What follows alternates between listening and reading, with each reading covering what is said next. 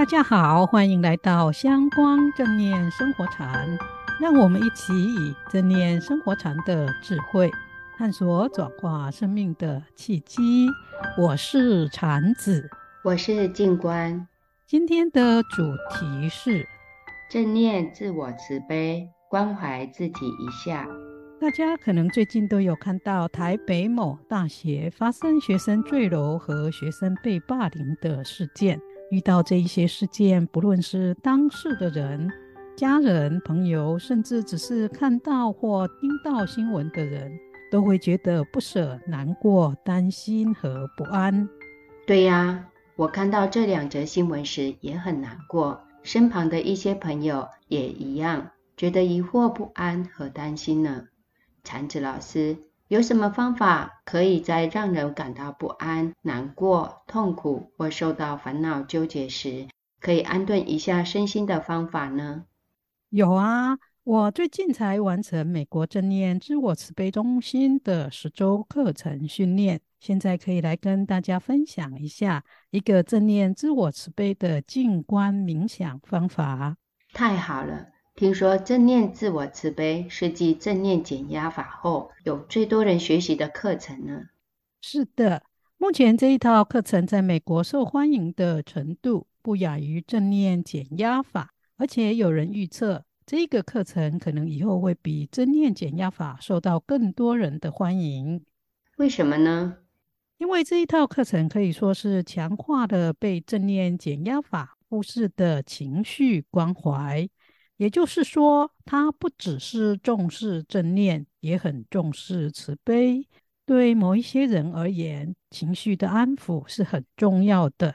有慈悲的情绪关怀和安抚，再加上正念的练习，效果就会更好了。这听起来就很疗愈。很多人觉得一下要接受正念减压法，好像有点进不去。但一听自我慈悲和自我关怀，感觉就拉近很多了呢。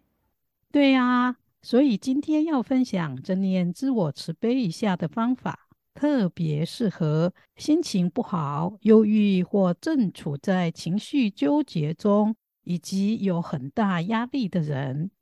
而且这个方法也可以随时觉得有需要的时候就可以用一下。那很好，有时就是要有这种救急包。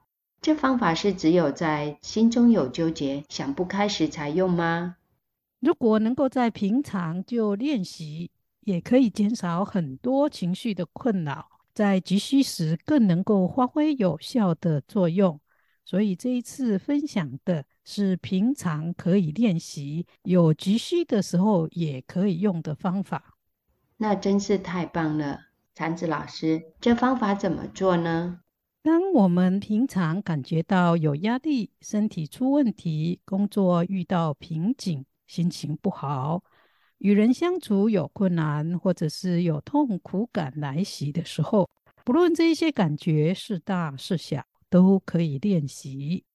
首先，找一个安静的地方坐下来，眼睛可以半闭或全闭，先深呼吸三口气。吸气的时候，观想新鲜的空气带着平静的气息进入全身；呼气时，想象把一直冒出来的情绪和难过的心情呼出体外。同时，随着这三次呼吸，把全身的肌肉放松下来。然后用正念去觉察不舒服、有压力或有情绪所在之处。先观察一下身体上是不是有哪一个部位有不舒服的感觉升起，也许是头部胀胀的、胃部纠结疼痛感，或者是心的抽痛、刺痛或其他部位的不舒服感觉。当你观察到这些不舒服的感受在情绪、身体和心中升起的时候，可以轻轻的用手抚慰、碰触那一个部位，温柔的对自己说：“这真的是一个很痛苦、很令人难过，或者是很让人气愤的时刻。或者说这真的是很不舒服。如果有压力，你就可以说：“哇，这个真的很有压力。”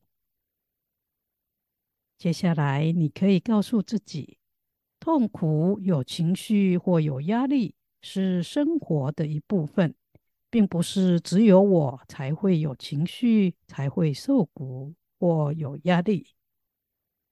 这些不舒服感是每一个人都有的，我并不孤独。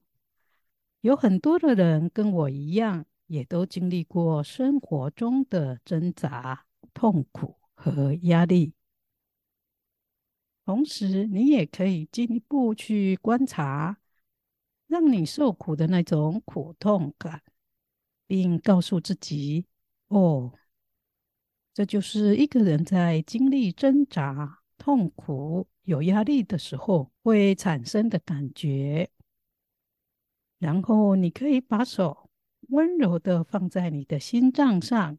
或用两只手自我拥抱一下，让自己感受到手产生出来的温暖和温柔的触感。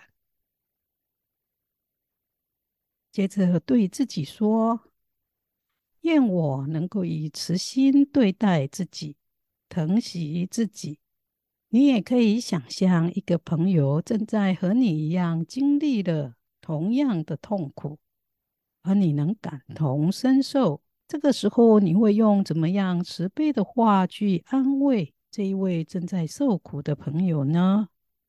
你就以同样的话对自己说，也许是说：“我知道你现在很痛苦，想哭就哭吧。”或者是说：“痛苦确实很让人揪心，没关系，我会一直陪伴着你。”可以用温柔的口气多说几次这样的话，直到心渐渐平静下来。也可以想象你的朋友可能会因为这一些安慰的话，心情变好，甚至一天中心中都会想着这一些让他感到舒服的话。你就用这一些话对自己说。温暖的一遍又一遍的说，直到心中的不舒服感渐渐减缓下来，而纠结的心也慢慢平静下来为止。另外，也可以试着跟自己说：“希望我能够接受现在的自己，可以用慈悲的心对待、接受和包容现在的我。”也能够学着接受不圆满的我，并能用耐心、关爱的心对待正在受苦的自己，让自己有一点时间和空间调整和自我成长，然后把心静下来，让这些自我慈悲的关怀语进入身心中。也去感受这些慈悲和温暖的关怀，充满了你整个身心。然后再静坐一下，等身心平静了，就可以起身去做要做的事情。谢谢禅子老师，刚才跟着引导练习了一下，感觉这个自我慈悲的冥想力量很大。练习完。可以感受到身心上有一股暖流升起，很舒服，身心都变得比较柔软和平静了。这也是我每一次练习自我慈悲的时候会有的感觉。大家在生活中遇到困难和不舒服时，不论是工作上的不如意，或是和父母亲、朋友沟通出了问题，我身心健康上出现不舒服的情况时，你都可以借着自我慈悲、关怀和照顾一下自己，让自己的情绪、压力和痛苦不会累积到一发不可收拾的地步。也可以分享给家中的子女、小孩、学生和有需要的朋友，我邀他们一起来练习哦。这的确是很需要的。最近大学生轻生自杀案。让很多家长都非常担心，如果能把这自我慈悲的方法介绍给年轻的朋友，不仅可以帮助到很多人，也可以使很多家长减少担忧呢。是的，所以大家在未来一周中可以好好的练习，也可以把这个方法分享给身边的小孩和家人。好的，很快我们节目也接近尾声了。除了感谢大家的支持外，也欢迎听众朋友们记得订阅和分享哦。我们下周见，下周见。